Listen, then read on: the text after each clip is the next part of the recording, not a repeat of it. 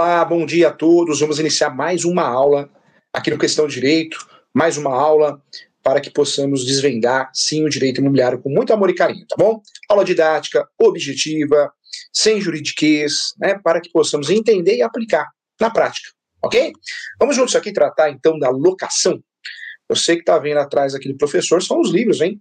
Professor que tem vários livros de direito imobiliário, todos eles estão aparecendo atrás aqui de mim, né? Então você que gostaria de entender, de aprofundar os estudos do direito imobiliário, olha quantos livros escritos por mim estão à sua disposição, tá? Você que pode acompanhar o direito imobiliário de AZ, advogado de sucesso no direito imobiliário, advogado imobiliário de sucesso, manual de prática de direito imobiliário, direito imobiliário descomplicado, vários livros importantes, regularização de imóveis, direito imobiliário avançado, entre outros livros importantes de direito civil e processo civil, tá bom? Tudo à sua disposição, fiz com muito amor e carinho, para que eu possa facilitar. Eu sou fa facilitador, é isso que o professor é. Ele facilita os conceitos para você conseguir entender e aplicar na prática. Vamos juntos aqui, olha só, quero tratar com você hoje, um assunto muito especial, nós vamos falar sobre a Lei 8.245 de 91. É fundamental conhecer essa lei. Para o advogado que atua com as ações locatícias, despejo, reintegração de posse, também é importante você saber que a relação locatícia nada tem a ver com a relação possessória, é, conceitos que muitas vezes você confunde e acaba errando a medida judicial, acaba errando a tese.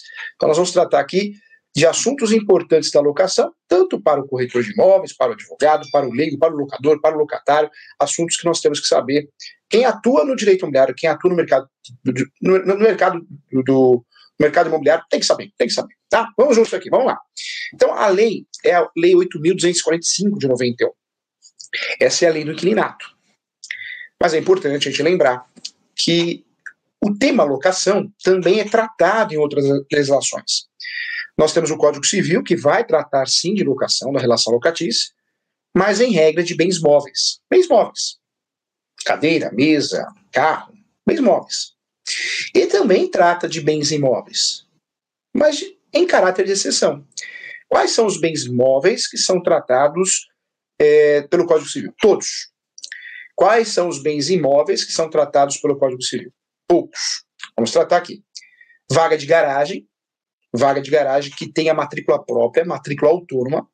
Essa relação locatícia, uma alocação de uma vaga de garagem, os fundamentos de uma ação, os fundamentos de um contrato vão se dar através do Código Civil. Então, vaga de garagem autônoma, nós estamos falando do Código Civil, tá? É o Código Civil que vai tratar essa relação locatícia. Espaço publicitário, ou espaços publicitários, vários exemplos, parede, outdoor, nós estamos falando também do Código Civil. Código Civil que vai tratar desse contrato de locação, dessa relação locatícia, dessa medida judicial. É, nós temos outras situações que são tratadas, bens imóveis são tratados no Código Civil. Hotel, motel, a parte hotel, também é tratada pelo Código Civil. O Estatuto da Terra, próxima legislação, também trata da locação de imóveis rústicos, rurais, sítio, chácara, fazenda, rancho. Então nós estamos falando, falando sim do Estatuto da Terra. O Estatuto da Terra que vai nos ajudar tanto a fazer o contrato, fundamentar o contrato, as regras, como também fazer as ações, né, as ações judiciais. Então também dica de ouro aqui. Legal. Olha como a locação nós temos aí realmente o gênero, né? E temos várias legislações para tratar desse assunto. Hoje, na aula de hoje, nós vamos desvendar, sim, a Lei 8.245 de 91, os temas mais importantes. Essa Lei 8.245 de 91 foi alterada pela Lei 12.112.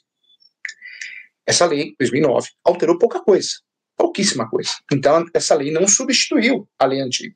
Né? Muita gente fala, ah, essa lei foi substituída. Não foi, não. Ela continua vigente, mesmo sendo de 91. Vamos lá, vamos trabalhar a lei aqui com muito carinho e muito amor. A lei do inquilinato recebe esse nome porque realmente era uma lei para proteger o inquilino.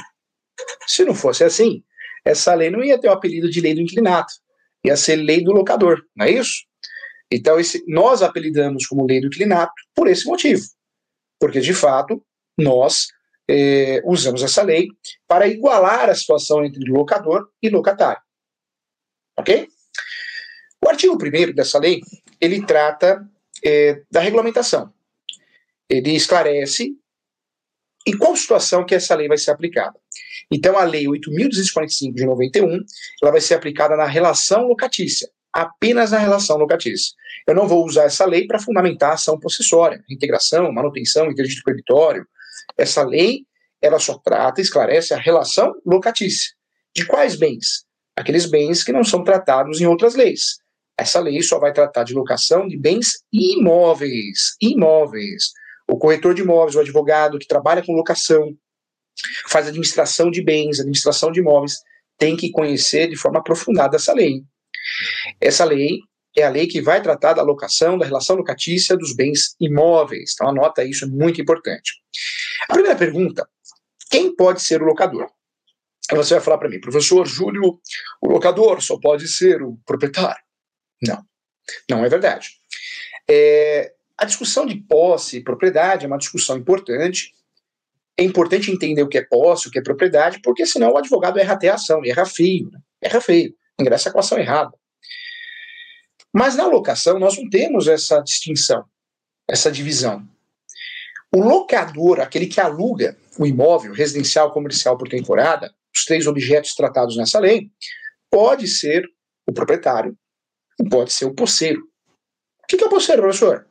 Aquele que tem a posse Aquele que tem um contrato de gaveta, uma escritura pública sem registrar, uma carta de adjudicação, uma carta de matação, ou seja, eu tenho a posse. Eu tenho até um justo título, eu tenho um documento que comprova essa posse, mas eu só tenho a posse. Eu não tenho registro. Eu não tenho a propriedade. Registro é uma coisa só, o meu nome lá no cartório de imóveis competente. Se o meu nome não está no cartório de imóveis competente, eu tenho posse. Qualquer outro documento que não seja certidão de propriedade, sendo matrícula ou transcrição, eu não tenho a propriedade, eu não tenho registro, eu não tenho o domínio, eu tenho a posse. Mas mesmo assim, mesmo assim, eu posso alugar. Professor, então você está querendo dizer que um sujeito que tem vários imóveis, porque comprou através de contrato de gaveta, porque invadiu, poderia alugar? Certamente. A resposta é sim. Sim, sim. É, não interessa se eu invadi, não interessa se eu comprei a posse, se eu comprei irregular. Se eu tenho a posse, eu posso alugar. É isso que diz a lei. Quem pode ser o locador? O proprietário ou o possuidor. Já o inquilino, qualquer pessoa pode ser o inquilino. Basta ter o interesse de fazer a locação. Basta ter o interesse de ter a posse daquele imóvel comercial, residencial por temporada e aceitar pagar o aluguel. Ok? Nós temos aqui, então, as partes. Locador, você já sabe quem pode ser locatário, o inquilino, você também já sabe quem pode ser. Mas ainda aparecem as figuras aqui, e uma delas é o sublocatário. Quem que é o sublocatário, professor Júlio? Eu sou inquilino, sou locatário. Eu alugo um espaço. Eu aluguei para abrir um estacionamento, um restaurante, e aluguei o um espaço para alguém fazer alguma coisa. Então, uma loja de bolsas, uma loja de camisas. Eu estou sublocando. Tá? Então, a sublocação também é tratada na relação locatícia. Outra parte que eu queria tratar na relação locatícia com você nesse momento, para ficar bem didático, é o fiador. O fiador, nós estamos falando da, da, figura do fiador. O fiador é a garantia pessoal. Né? Nós temos outras garantias, mas o fiador também ele aparece como parte na relação locatícia, tá? como parte ali envolvida na relação locatícia. Então fica mais fácil de compreender. Vamos juntos aqui, olha só. Então o artigo 1 ele é muito claro em trabalhar o quê? Em trabalhar é, o conceito tratado na lei. Então, nós já sabemos que locação de bens móveis não é tratada na lei do clinato, Código Civil. Imóveis rústicos rurais, imóveis como sítio, chácara, fazenda, Estatuto da Terra. A locação aqui em pauta da Lei 8.245 de 91, nós estamos falando do quê? Da locação tratada na lei do clinato. Então, o artigo 1 ele defende isso. Ele até esclarece aqui, olha só que interessante, eu gosto dessa parte aqui, ó. É, continuam regulados pelo Código Civil e pelas leis esparsas, ou seja, o artigo 1 falando, ó, isso aqui não é meu, hein? Não sou eu que resolvo isso, hein? Eu falo que, eu falo que o artigo, né, ou a lei fala conosco. Um, então, o Código Civil que vai tratar de imóveis de propriedade da União, dos estados e dos municípios e de suas autarquias e fundações públicas. Dois, de vagas autônomas de garagem, de espaços para estacionamento de veículos, espaços destinados à publicidade, ao outdoor, né, como exemplo, em a parte hotel, hotéis residenciais equiparados assim considerados aqueles que prestam serviços regulares a seus usuários. Então, tudo é o Código Civil que vai tratar. É, a lei, ela já esclarece logo no artigo 1 Ó, isso aqui não é meu, hein?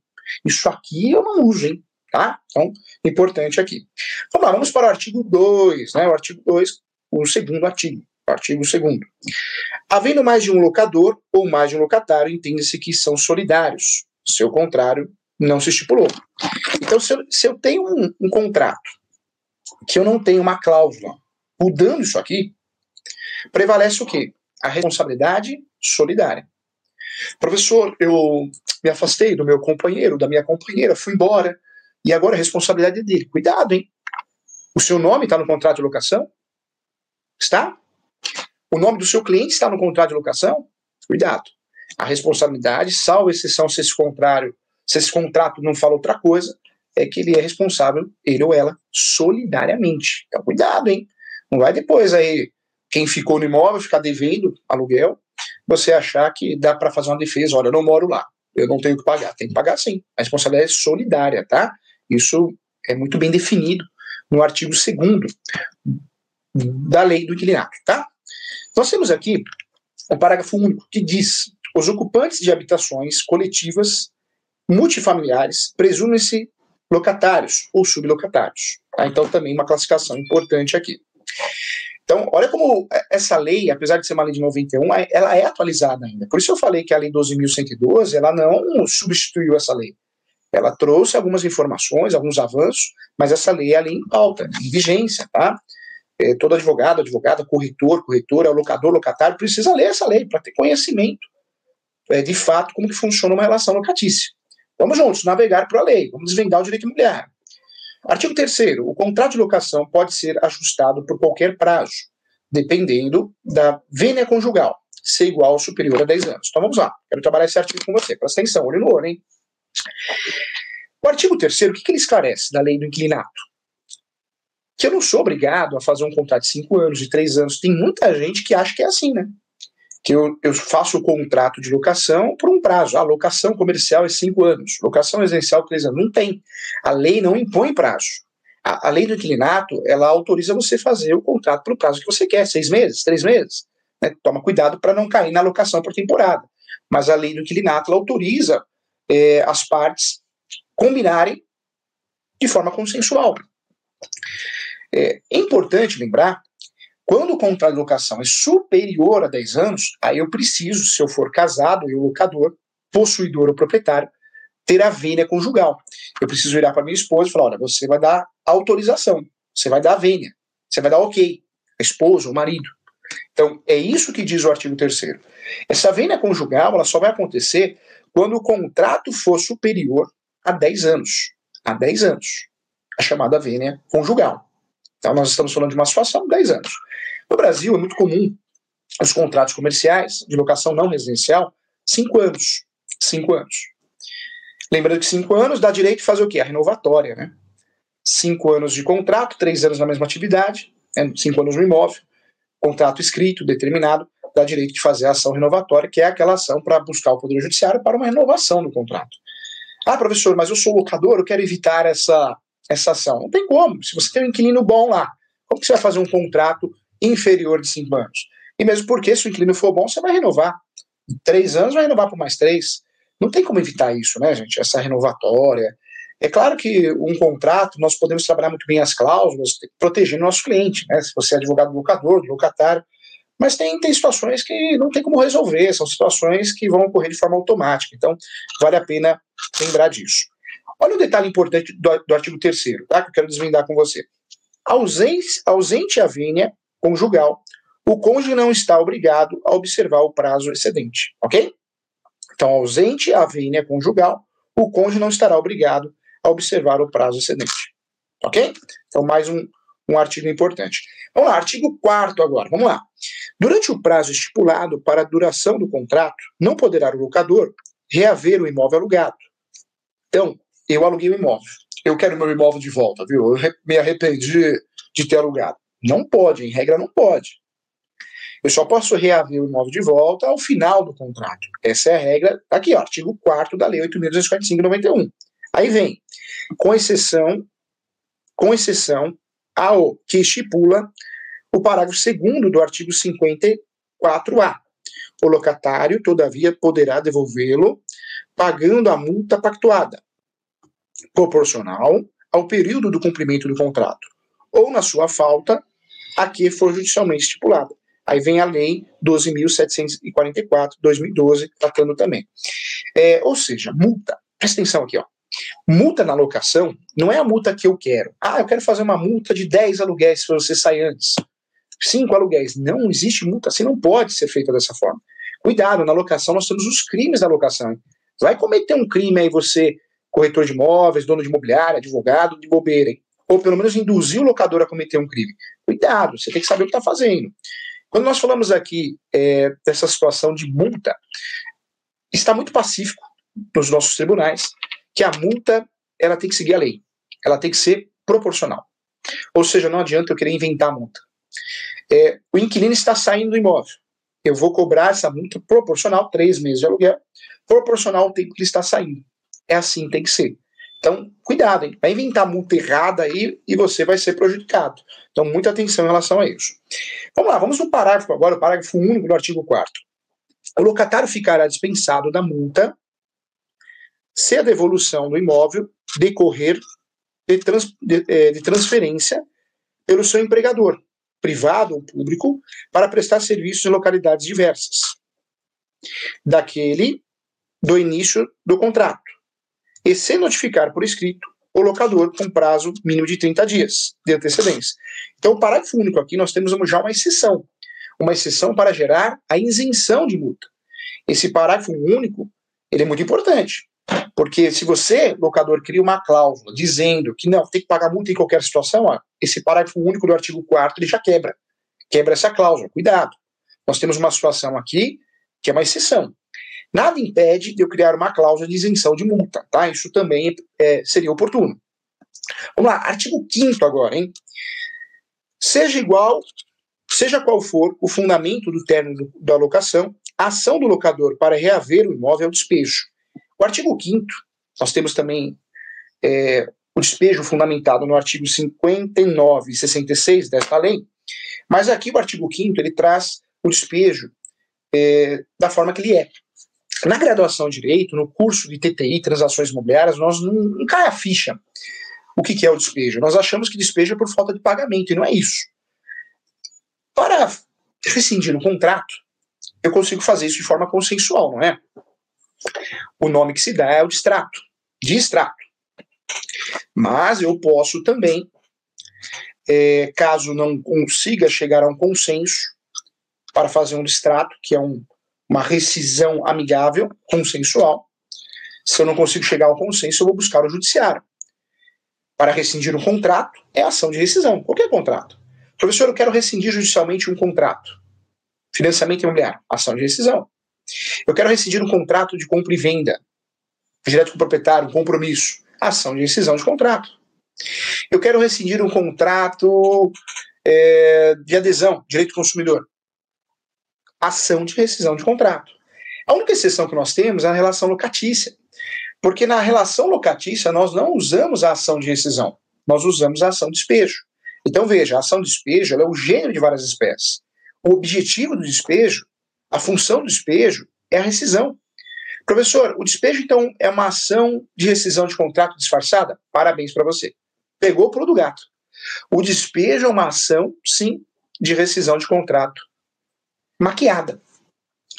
Se é relação locatícia, ela ganha o nome de despejo, mas nada mais é que uma ação de rescisão de contrato. Esse é o objetivo. Esse é o nome da ação, tá? Quando eu falo da ação de despejo, então, eu vou utilizar toda vez que eu queira rescindir o contrato. O locador, em vários motivos, falta de pagamento, denúncia vazia, porque o contrato venceu, acabou. É, sou um terceiro que comprei o um imóvel, então eu quero a rescisão do contrato, ação de despejo também, não é reintegração de posse, cuidado, vai errar.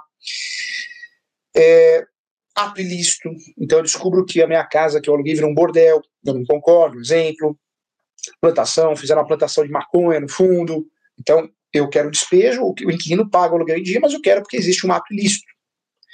Posso fazer o despejo por descumprimento de cláusula contratual, então não é para pintar de verde a parede, o sujeito é palmeirense, vai lá e pinta a parede de verde.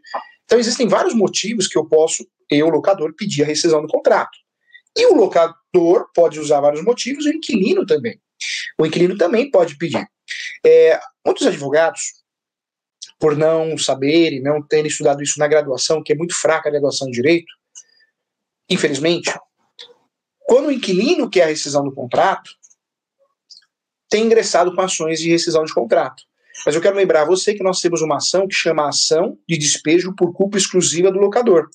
Ou seja, o inquilino, o locatário, também pode ingressar com uma ação de despejo. Professor, qual que é o fundamento? Está aqui, ó, artigo 5 artigo 5 desta lei, Lei 8.245-91.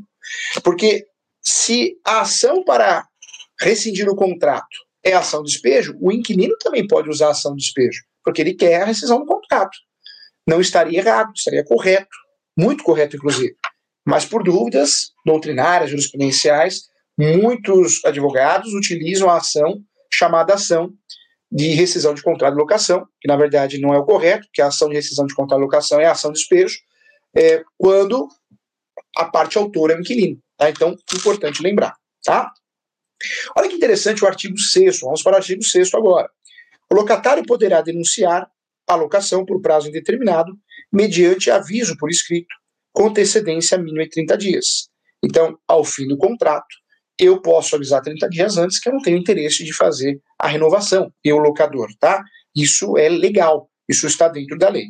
Então, nós estudamos aqui os primeiros artigos, é, artigos importantes aqui da lei do inquilinato. Quero trazer para você, nós temos vários assuntos importantes que nós vamos tratar, sim, nas nossas aulas é, crimes na locação, ações locatícias, uma por uma. Cuidado que na graduação nós aprendemos, se aprendemos, que tem quatro ações: despejo, revisional, renovatória e ação de consignação de pagamento, não é isso? Mas nós temos ações doutrinárias jurisprudenciais. É, hoje existe a ação reparatória de luvas. A luva, cobrar luva é crime. Eu, locador, posso até cobrar luva no início do contrato de locação. Quando eu cobro luva no meio do contrato para renovação, é crime. E além de ser crime, além de ser tratada na justiça penal, né, vamos dizer assim, no processo penal, tipificada no Código Penal e na lei, eu também, é, de fato, posso cobrar uma responsabilidade civil, na esfera civil. Eu peço a devolução em dobro do valor que, foi, que eu paguei de luvas. Isso acontece muito em galerias, acontece muito em shopping center, Acontece muito nesses hipermercados, o Extra, do Pão de Açúcar, Carrefour. Olha, para você renovar o contrato, eu quero 200 mil reais. O inquilino pode até pagar, fica quietinho, manda e-mail, né, para fazer prova e depois ele cobra na justiça o valor em dobro. É, ah, o, o, locador pediu o imóvel de volta. Existe uma ação que chama ação indenizatória de fundo de comércio e benfeitorias. O objetivo dessa ação é fazer o quê? Fazer o locador que acabou interrompendo o meu ponto comercial, encerrando as minhas atividades, porque ele pediu o imóvel de volta, pagar uma indenização para mim, é, eu inquilino, essa ação. Essas duas ações são ações doutrinárias e jurisprudenciais que nós vamos aprofundar os assuntos aqui nos nossos estudos também, tá? Deixa eu finalizar então essa aula aqui é, no artigo sétimo, tá? Vamos lá, nós vamos estudar a lei do inclinato artigo por artigo, tá bom? Vamos lá. Nos casos de extinção de usufruto ou fideicomisso, alocação celebrada pelo usufrutuário ou fiduciário, poderá ser denunciada com prazo de 30 dias para desocupação, salvo se tiver aquiescência escrita do nu, do nu proprietário ou do fideicomissário, ou se a propriedade estiver consolidada em mãos do usufrutuário ou fiduciário.